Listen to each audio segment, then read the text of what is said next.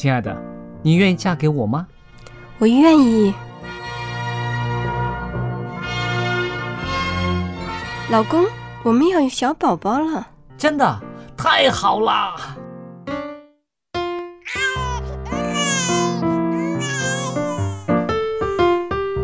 妈妈，妈妈，看我画的画，好看吗？真好看，宝贝画的太棒了，拿去给爸爸看看。爸爸妈妈，我去上大学了，你们多保重身体，我放假就回来。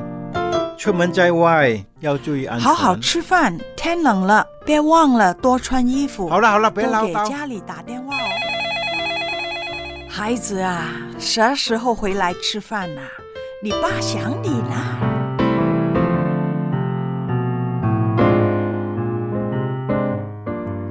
好，明天就回来。家人，给我生命的人，与我共同生活的人，与我分享喜悦的人，也是给我带来麻烦的人。每一天说说笑笑，有时也吵吵闹闹，因为我们是一家人。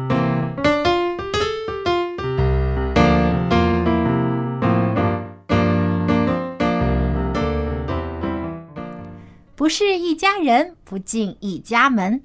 亲爱的听众朋友，欢迎您收听希望福音电台《一家人》节目，我是你的主持人小杨，和我在一起的还有好妈妈佳丽姐和帅气的爸爸 Jerry。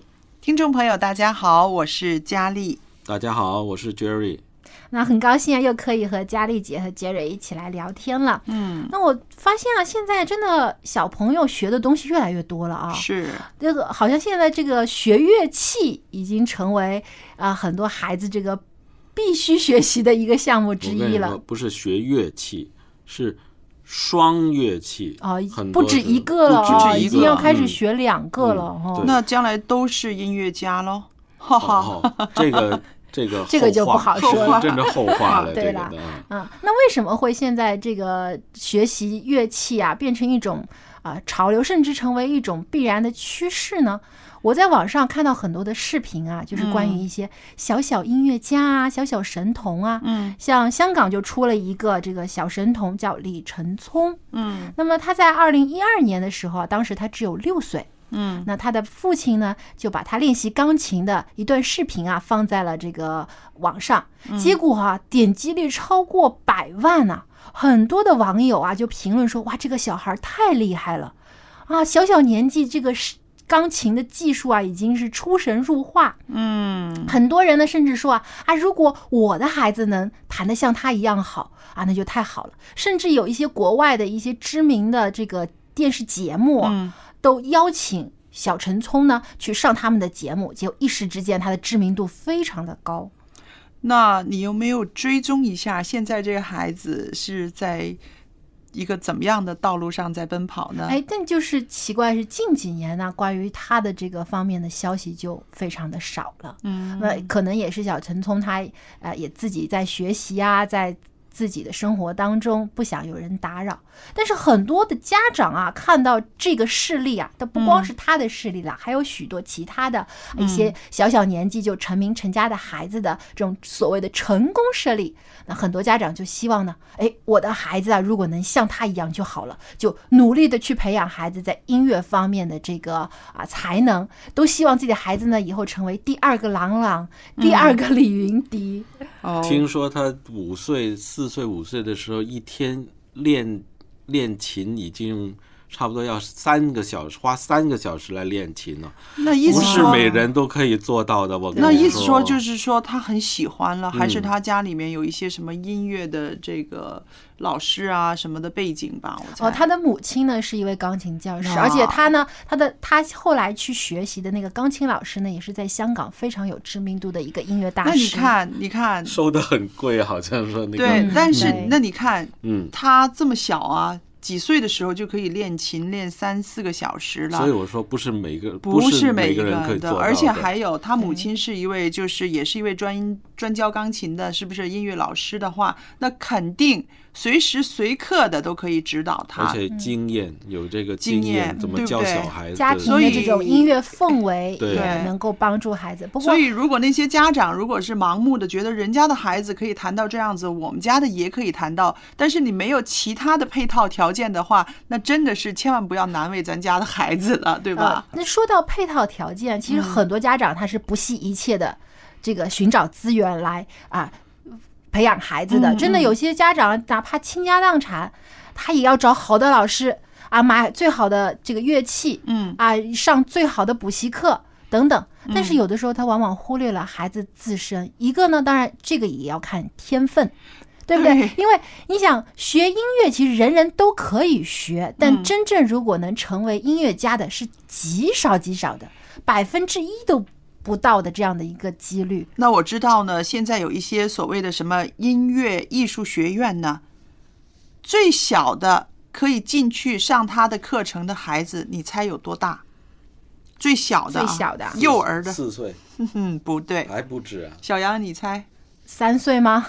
一岁，但 有很多很多一岁的孩子连话都还讲不利索。都还不大会走了。你想他去学什么？他就是说，呃，律动啦嗯，其实就是嗯让小孩去玩儿了。那家长呢，就感觉很很满足了很满足。嗯，好像 一岁的孩子，恨不得以后就是从肚子开始，啊，在怀孕的时候啊，就给他听这个胎教，听各种的古典音乐啊，培养孩子以后出来就能够适应这样的所以音乐氛围。一岁就可以报名参加这个幼儿的这个音乐班了啊。那还有还有一个班呢，叫做小小莫扎特教室。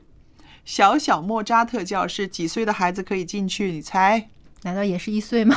不 他不是肯定是没出没出生就可以参加了。这个是开玩笑了啊。那么当然不是一岁了，因为他已经要接触乐器了嘛，哦，两岁半。啊，我就想两岁半的孩子的手有多大？我以为是在妈妈妈妈带把那肚子带去一起。两岁半的孩子，他的手掌也非常的小啊，可能成人的手掌的三分之一都没有很多两岁半的孩子还在包着尿片呢。对啊我就想，那嗯这么小的孩子，你就让他去接触乐器，那很多的乐器其实很重哦。呃，像钢琴你可以做，就甚至高度你不要以为。你不要以为他真的是用手指去弹，他们这些个音乐班的一些个概念呢是很有意思的，让小孩子去摸一摸。去摸一摸钢琴，摸一摸小提琴，摸一摸这些乐器，让他对这个乐器先有一个感觉，嗯。先有一个感觉，然后呢，拨一拨，用他的小小的手指头去拨一拨，哎，有声音出来耶。嗯，那这个就是一种教育了，啊就是让他潜移默化的引导他对于这个音乐的喜欢，是吗？所以呢，嗯。其实你再想一想啊，小孩子去摸一摸琴，噔，弹一声，跟他在家里面拿他的东西梆梆梆敲一下，在他感觉上差不了多少的，都是发声音的。嗯但是呢，要紧的是父母，父母满足。父母觉得啊，我已经在培养我的孩子嗯这些个音乐的这个造诣了。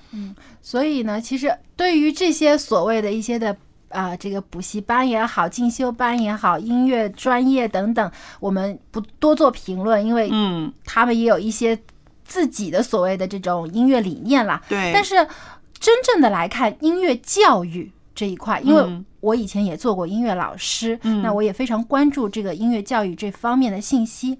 那之前我就听过这个上海国际青少年管弦乐队的创始人苏文俊先生他嗯所做的一场演讲，当中有一点他说的非常的好，就是现在的音乐教育啊。并不是音乐家教育，嗯，大家不要搞错概念，因为音乐教育是人的教育，对，我们的目标呢，不是培养出音乐家，培养孩子的这个音乐的技能，嗯。而是培养人对于艺术审美的这种追求。学习欣赏这个音，乐，学音乐的教育核心其实就在于呢，是给小孩子、小朋友有文化底蕴，去学习欣赏音乐，感受音乐当中的美，这个才是最最重要的，而不是说只是让他们去培养他们表达音乐的技能。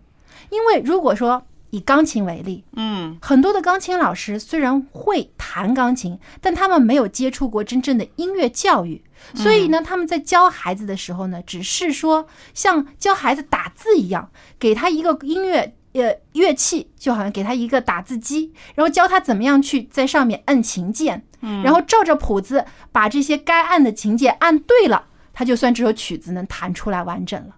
但是孩子即使能够把乐曲上面的每一个音符弹对，但不表示他真的听懂了这个乐曲背后的音乐的价值和含义。当然，他嗯还没有形成对音乐欣赏的真正的一个概念，他只是机械的在用手在把这些琴键弹出来。嗯但你如果问他，你听了之你弹完之后你有什么感觉？他可能不知道怎么回答你，他只是说我弹对了吗？那我觉得 真正的有质素的一个音乐教育，它不单单是教技巧，就像刚刚小杨说的，它应该是一个全盘的，呃，一个情感方面的，呃，审美方面的、的艺术方面的。那其实如果这样子说的话，小小音乐家，那我们也可以培养出很多小小文学家、小小画家。为什么呢？其实它也是一种啊，从欣赏、感受再出发的，对。对不对？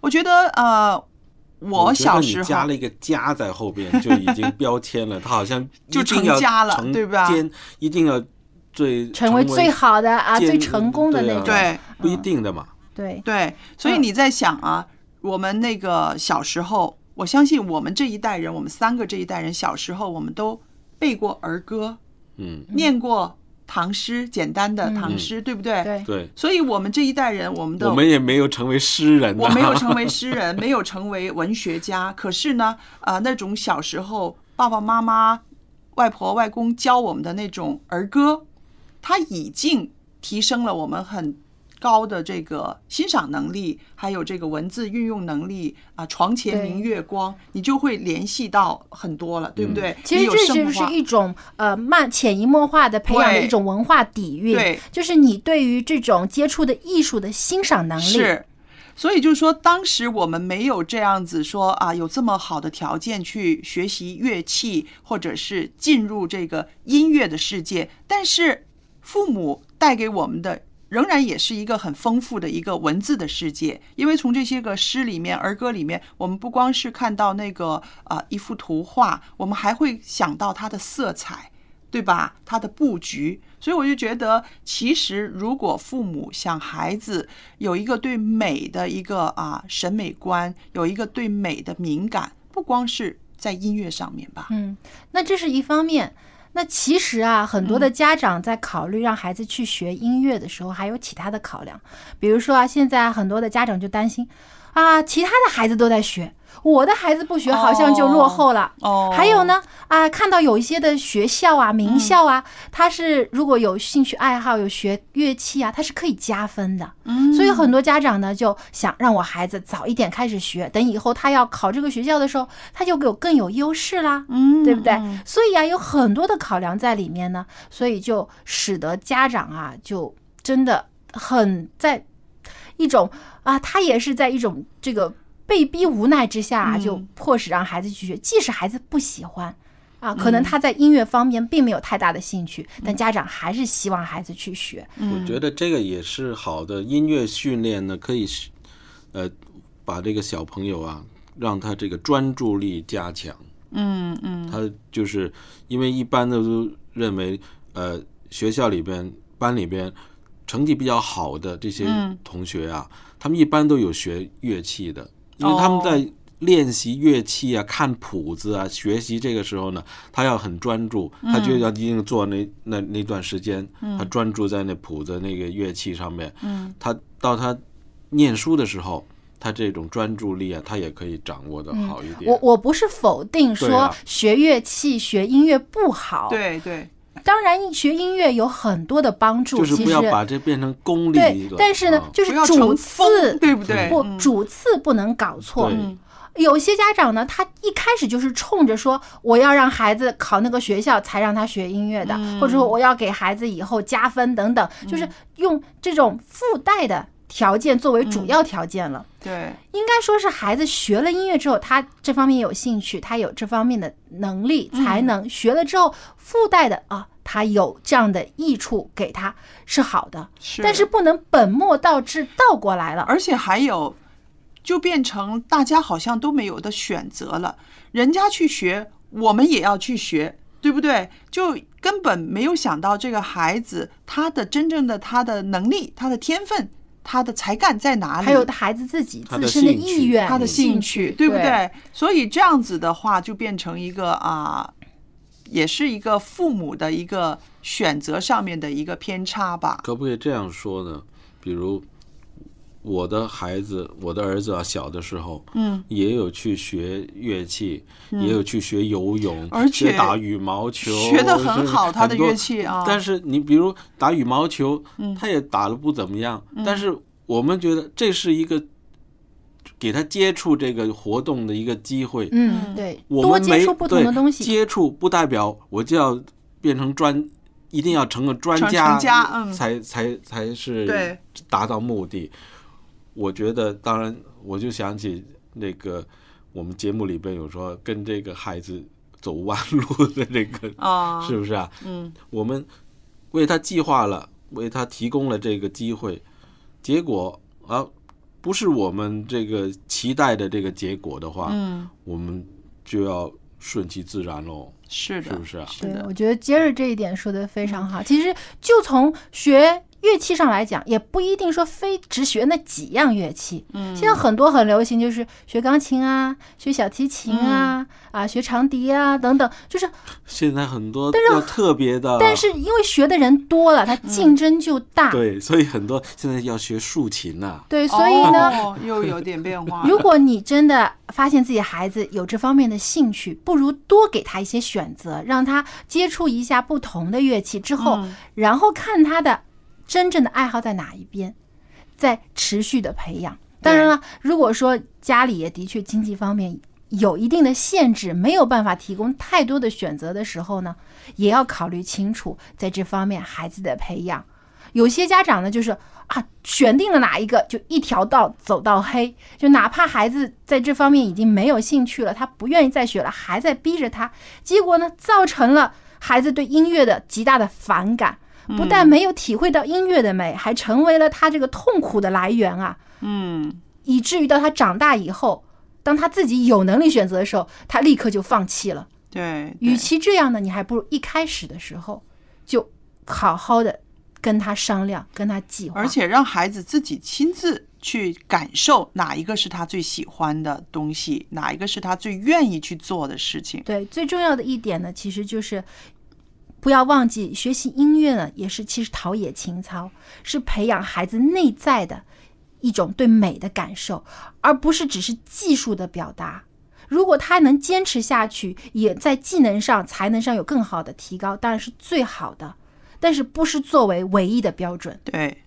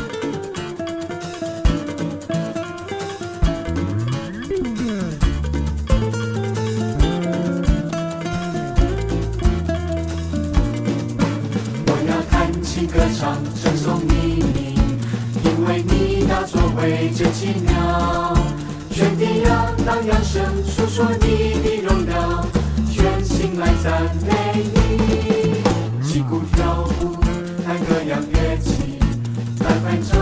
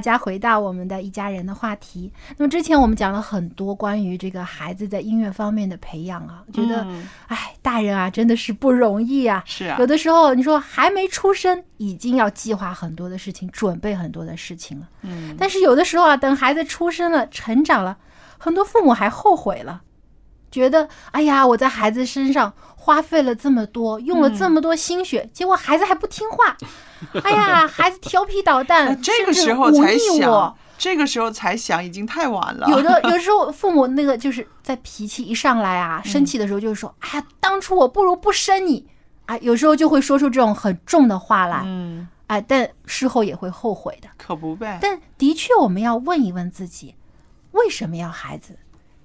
这个养育后代的真正的意义在哪里？嗯，那么接下来春雨呢，就想跟我们讨论一下这个话题，我们一起来听一听。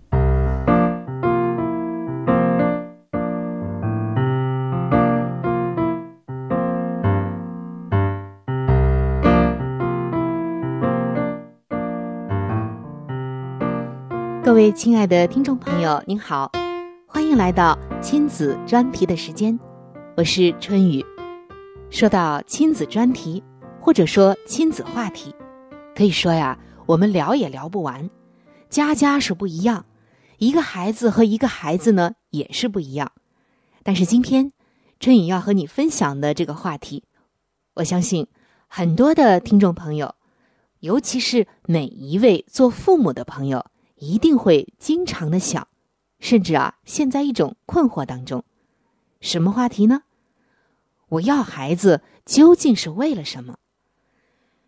我常常会看到很多做父母的就说起这样的话，尤其是他们觉得困惑、操劳或者是受气的时候，他们就会嘟囔着说：“哎呀，真搞不明白，我要孩子是为了什么呢？”是为了给自己找累受、找气受吗？当然，相反的一面，当孩子带给我们无比的欢乐，带给我们成长，也带给我们很多思考的时候，那我们的答案就不一样了。亲爱的听众朋友，尤其是做父母的朋友们，如果今天春雨问你，你要孩子是为什么呢？你会怎么回答呢？问一下自己。你要孩子究竟是为了什么？我听见有人说，为了传宗接代啊；还有人说养儿防老嘛；也有人说，反正大家都是这样，结婚生子，那我也就是这样了，没想太多。还有的人说呀，我没有想过，糊里糊涂的就有孩子了，那就生下来呗，反正家家都是这样。结婚要孩子，但是最近我听到了一种回答，我觉得这个回答真的是最美丽、最动人的。这是来自于一位父亲的回答。你知道这位父亲怎么说吗？他说：“为了参与一个生命的成长，不用替我争门面，不用为我传宗接代，更不用。”帮我养老，我只要这个生命存在，在这个美丽的世界走一遭，让我有机会和他同行一段。听众朋友，多么美丽的一个答案！你的心中又有何感想呢？是的，参与一个生命的成长，从一粒小小的种子，在我们的身体里发芽。慢慢的长大，感受到那有力的小胳膊、小腿，这里踢你一下，那里呢又撞你一脚，直到有一天，他拼命的钻了出来，来到这个世界上。再然后，叫你爸爸，叫你妈妈。一个生命的成长，自然有它成长的力量。你是否还记得每天晚上？给孩子换尿片、喂奶、照顾生病的宝宝那一份辛苦吗？啊，说到这儿，我似乎听到很多的父母亲们会这样说：“不，我记得最清楚的还不是这些，我能够记得最清楚的、最感动的，就是孩子向我绽开的第一个微笑，他喊出的第一声‘妈妈’。”他长出的第一颗小牙，他迈出的第一步。他上幼儿园了，他上小学了，他成为一名中学生了。一直往后，再往后，我有幸的参与了他的每一个历程，每一个酸甜苦辣，有欢笑，也有泪水。亲爱的听众朋友。孩子是上帝派来帮助我们完成父母这个角色、这个任务的。孩子让我们做父母的能够更深层次的看清我们自己，看清自己到底要的是什么，爱的又是什么？如果我们一直向外来寻求自己的力量，就会把孩子看成我们的成绩、我们的面子。我们只允许他健康、聪明、漂亮、成绩好，要他给我撑门面。如果他在某些方面很不好，那我在亲戚朋友面前多没面子。好像孩子们只有这样，只有争气，只有顺着我们的心意来成长，我们的脸上才有光彩，我们才觉得活得有价值。可是，孩子是我们能控制的吗？我们只爱他的优点，而不能容忍他的缺点吗？别忘了，孩子从来都是一个完整的个体，他的当下应该就是他最好的状态。什么年龄的孩子就应该有什么样，对吗？你想想看，如果小小的孩子没有了自己的天真、活泼和无邪，却像成年人那样老成、持重，甚至啊多思多虑的，已经失去了孩子的可爱了。孩子的每一个年龄段就应该有他这个相应年龄段的特点，所以他的当下应该就是他最好的状态。但有的父母亲也说了：“哎呀，我对孩子的心啊，真是全部的付出，可是我们也只能够陪他走一段。当他有了自己的家，有了自己的孩子。”我们就不再是他的家庭成员了，他们的一家三口已经不包括我们在内了。啊！但是我呀可不一样，无论孩子身在何方，无论他走多远，他却永远是我们家庭中无可取代的一员。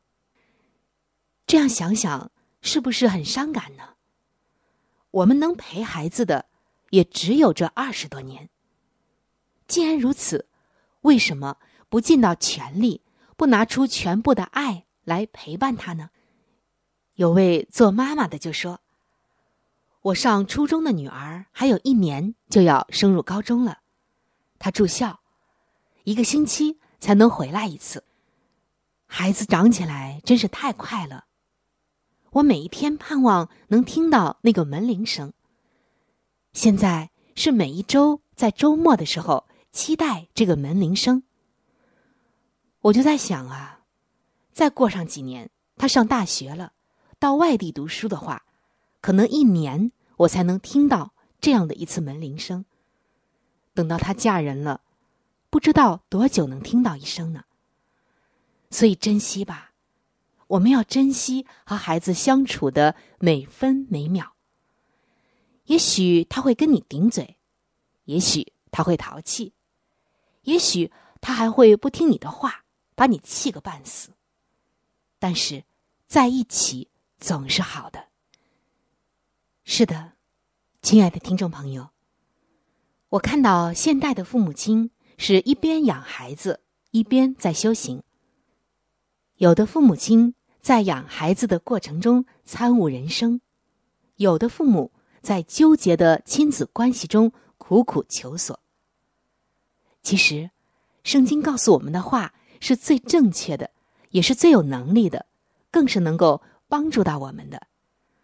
上帝说：“儿女是耶和华所赐的产业，所怀的胎是他所给的赏赐。”上帝在今天给每一个匆忙赶路的父母亲都分配了。可爱的小天使，小天使的到来，安抚了匆忙的脚步，让急匆匆的父母亲们有了一个反观自我内在的时刻。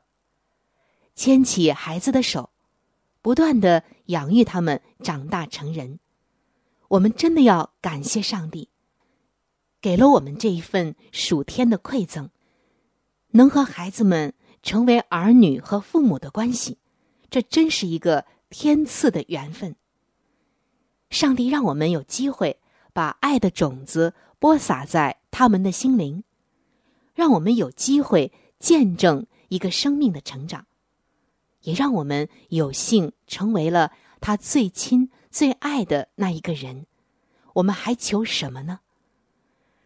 各位做父母的朋友，当我们不满孩子的现状时，记住，所有发生的都是必定要发生的。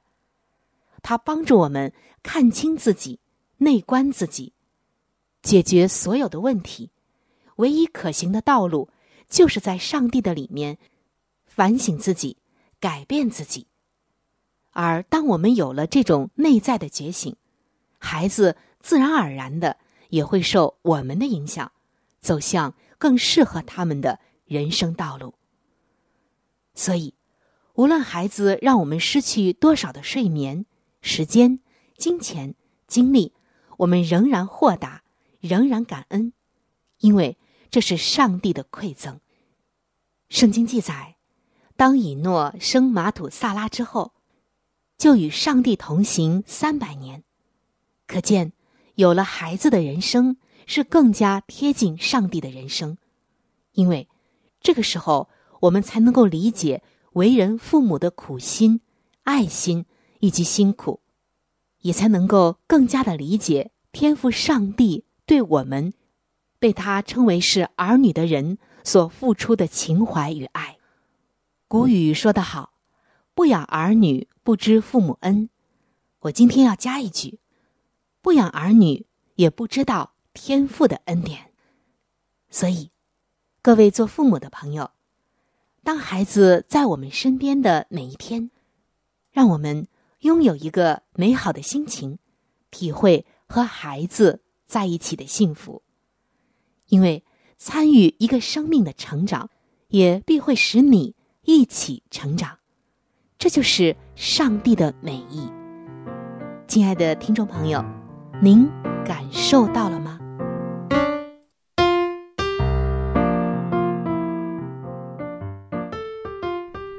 其实说到生育后代啊，嗯，那从这个呃生物学的角度来讲，很多科学家就会说啊，这个是人的天性，嗯，对吧？因为呃，就像动物界很多动物一样，也是生育后代。但我觉得人和动物是不一样的。对，很多时候其实人。我觉得上帝给人赋予这个生育的能力，其实也就是在我们这个养育后代的过程当中，更多的去体会上帝对我们的爱。嗯，因为我们也是上帝的孩子。是，嗯，我记得有一位爸爸，他曾在他的日记当中有写过这样的一句话：当时他的孩子还未出生，嗯，他孩子呢，当时只有这个在妈妈肚子里大概八个月大的时候，嗯，他就写了一句话，他说：“亲爱的孩子，我希望你的到来。”是我生命当中最美好的礼物。嗯，我并不要求你以后长大成为一个多么伟大的人，但是我希望你长大以后成为一个有能力去爱别人的人，因为我们爱你。其实我觉得做父母这个责任啊很大，但是更大的一个啊一个范围是，你可以去把你的爱呀。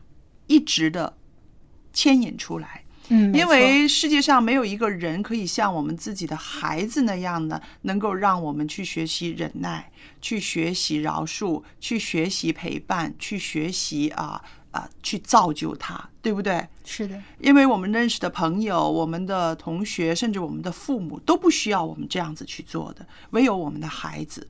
唯有我们的孩子能够把我们里边的一些内在的一些个品格来牵引出来，那这个是一个啊生命的延续，也是一个要学习的一个一条路吧。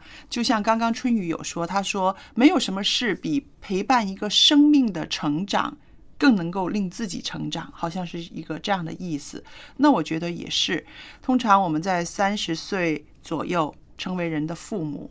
然后后半生，你就是要在这种饶恕、忍耐、付出、牺牲的这些个品格里面去去打滚，对，也去磨掉自己的棱角，是啊，使也使自己呢得到了更多的一个造就。嗯呃，我就听到很多我身边的朋友会说啊，说没结婚生孩子之前啊，嗯还觉得自己像一个孩子，嗯，因为有父母的呃这个陪伴啊、宽容啊，他自嗯己想做什么都可以。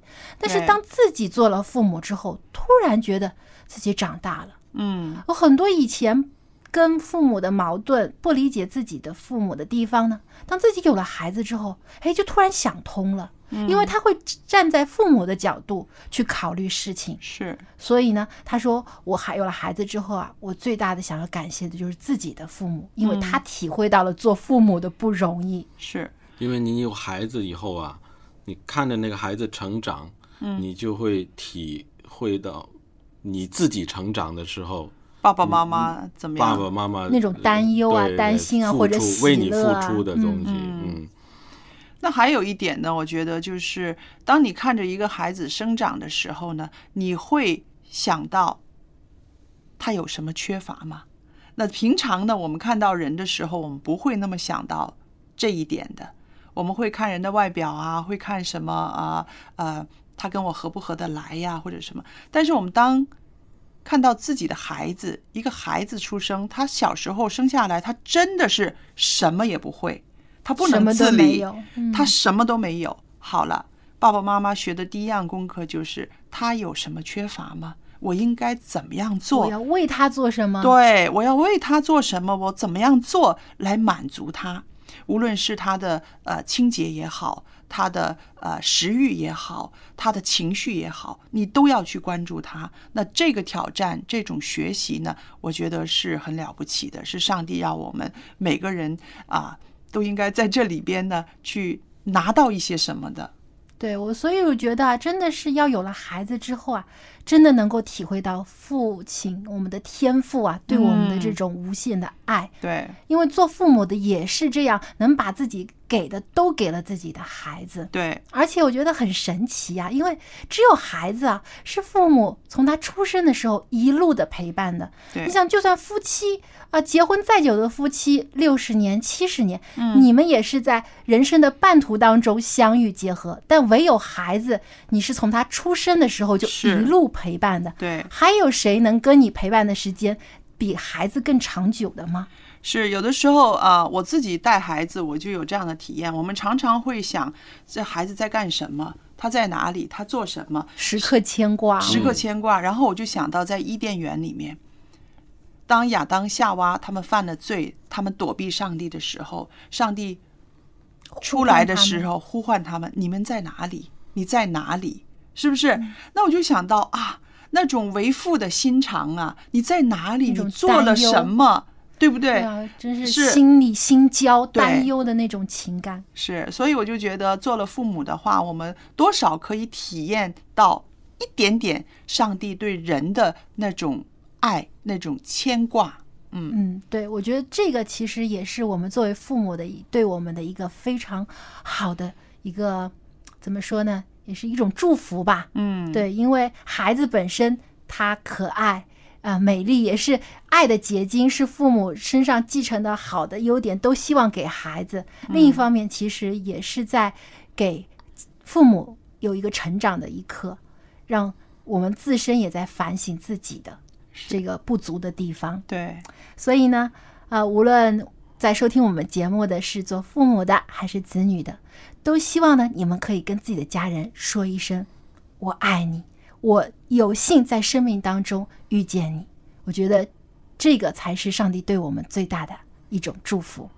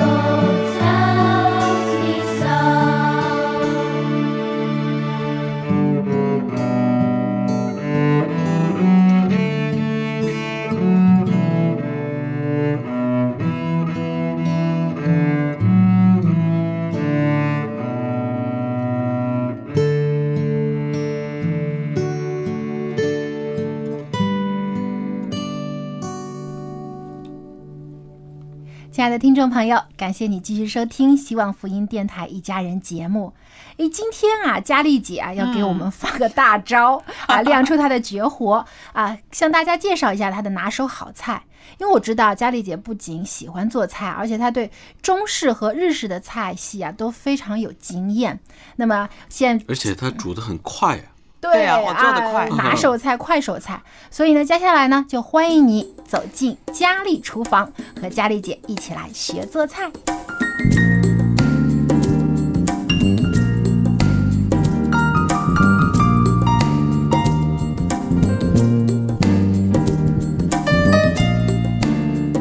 朋友们，今天呢，在佳丽厨房里边呢，跟大家谈谈大白菜这种蔬菜。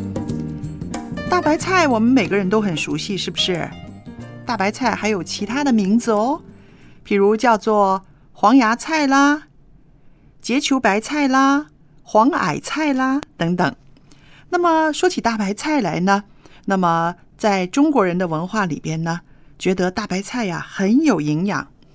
因为啊，它可以促进消化、排毒养颜、清热退火，还可以利尿，还可以预防心血管的疾病，促进生长发育，防癌抗癌。哇，中国人对大白菜的研究啊，还真到家。他们说什么呢？这种大白菜呢，是性平、无毒、味甘。入肠和胃的经络。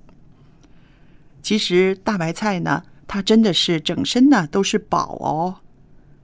它主要的营养成分呢有蛋白质、脂肪、膳食纤维、胡萝卜素、B 族维生素。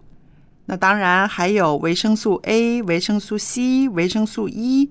那么矿物质也很丰富。钙啦、铁啦、锰啦、钼、锌等等，都包含在这一颗大白菜里边。那么我们说到大白菜，是不是也有一些食疗作用呢？当然了，它的食疗特长呢，就是它可以促进消化、排毒养颜。这主要呢是说它有丰富的膳食纤维素，可以增强肠胃的蠕动，那么就可以有利于我们人体啊把这个废物排出去了。所谓的排出废物，就是我们说的排毒。可以排毒的话，自然它让我们的身体会更强壮。它还有呢，预防糖尿病和肥胖症的这种是一种理想的食品了。那么大白菜呢，它含有丰富的维生素 C 和膳食纤维，它可以预防感冒，帮助排便，还有利尿的功劳，有助于整肠健胃的清热退火。那我们刚刚说了啊，这个大白菜里边呢含有很多矿物质，是不是？其中一种矿物质呢叫做钼，就是一个金字边一个眼目的目。这种矿物质呢可以抑制体内对亚硝胺的吸收，还有合成，还有积累。那我们知道啊，亚硝胺对身体呢是不好的，太多的积累在身体里边呢会有。癌症的出现，那么大白菜中所含丰富的粗纤维呢，就能够促进肠胃的蠕动，减少大便中各种致癌物质与肠黏膜的接触时间，减少致癌物质和毒素对肠黏膜的刺激。所以，大家如果家里面常常在这个饭桌上有这个大白菜的出现呢，其实这是一个很好的习惯。它可以预防和治疗便秘，又能够预防痔疮，还有结肠癌。那刚刚呢，我们也提到了啊，大白菜呢，它有一个功效呢，是可以预防心血管疾病。这又怎么说呢？那原来呀，白菜中的有效成分能够降低人体胆固醇的水平，增加血管的弹性。常常食用大白菜的话呢，它可以预防动脉粥样硬化等等心血管的疾病。那如果家里面餐桌上常常有大白菜这样的菜式出现的话呢，这真是一个不错的好习惯呢。那还有一样要告诉大家的，就是大白菜中有一种矿物质呢是锌，它的锌的含量还是挺高的。锌有什么用呢？原来呢，锌。它可以预防胎儿中枢神经的畸形，还有婴儿的脑发育不全、智力低下等等。所以呢，孕妇们，你多吃大白菜的时候，不光是让你自己健康，你肚子里的小宝宝、胎儿呢也会更健康。那么说到家里厨房，那今天我想用大白菜做一道什么菜呢？嗯，在我家的餐桌上呢，常常有一道这样吃起来很舒服的汤汤水水的菜，那就是百叶白菜。那这个菜是只用两种食材，就是大白菜还有百叶丝。那么大白菜呢，你可以把它切成条；那么百叶丝呢，切宽一点儿，切细一点儿呢，都随你的便。我自己呢。就是喜欢一斤大白菜了，然后有半斤的百叶丝。那么它的调味品呢也是非常的简单的。我通常呢就是把这个百叶丝呢用开水，这开水里面呢放一点点盐，把百叶丝放进去呢烫一下，一两分钟就好了。然后呢，在这个啊另外一个炒锅里边呢，我会放一点点的油，然后。把大白菜放进去，那如果你喜欢加一点姜丝也很好。把这个白菜炒一炒，让它软了，然后呢，我就加入百叶、清水。如果你喜欢加一些啊高汤啊、素汤啊，也都可以。最后呢，放一点点盐，然后喜欢的话再点几滴香油在里面。那这个菜式呢，就是非常的啊、清爽，而且呢吃起来呢让人很舒服，而且呢这道菜啊是可以补益脾胃、延年益寿的哦。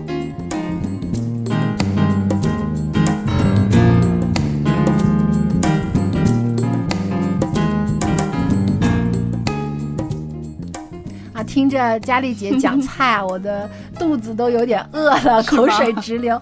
哎，说到这个大白菜，其实真的是我们这个厨房当中常见的一种嗯家常菜，而且大白菜呢可以跟很多不同的呃其他的蔬菜搭配，对，呃，味道也非常其实的鲜美。Jerry，你小时候有几年时间是在中国北方的，你对这些个呃大白菜呀，还有那个北方的是那种比较长一点的细的那个叫。在这里本地叫做绍菜，是不是？对好你对它应该也有一些记忆，我猜。就是冬天的时候就挂在挂在门口，嗯，很多，挂在只有而且只有 对最白菜。当时对因为这个冬天北方特别冷嘛，而且那时候的种植技术还没有像现在这么好。以前常吃的菜就是大白菜啊、土豆啊等等。而且还有北方人呢，他在入冬之前呢，啊他会囤这种对菜，，我不对？记得家里边很多，就放在真的而且100斤而且200斤就放在门外边。然后还要在上边呢有铺一些什么啊稻草啊，一些个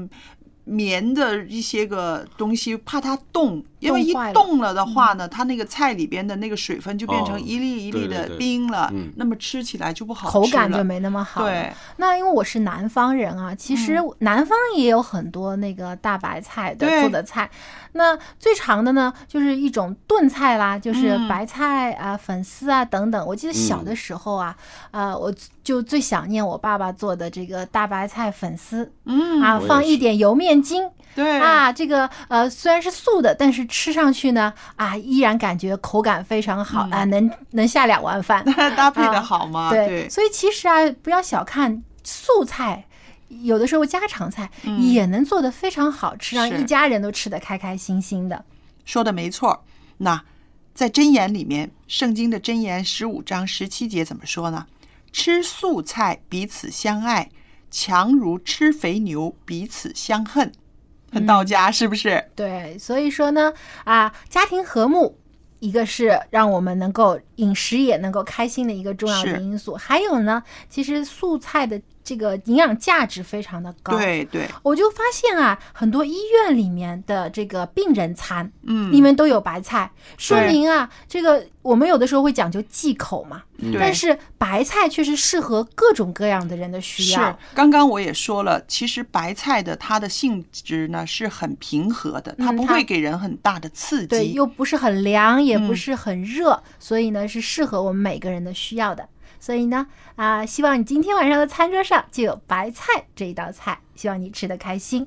那么时间的关系，我们的节目呢也到这里就要跟你说再见了。希望呢，听众朋友，如果您有啊、您的个人的见证，或者是有好的经验想跟我们分享呢，欢迎您随时来信。我们的电邮地址是 l a m b at v o h c 点 c n。我们欢迎你随时联络我们。在下期节目中呢，我们还有非常有趣的话题要跟您分享。当然啦，也少不了我们佳丽姐的拿手好菜。是啊，希望借着这个环节呢，可以跟听众朋友呢多多交流，在饮食各方面呢，我们可以呢啊、彼此的提醒，让自己呢在饮食方面可以吃得更健康，活得更愉快。嗯，而且呢，这样我也有口福了。是啊，好，那我们下期节目再见吧，再拜拜拜拜。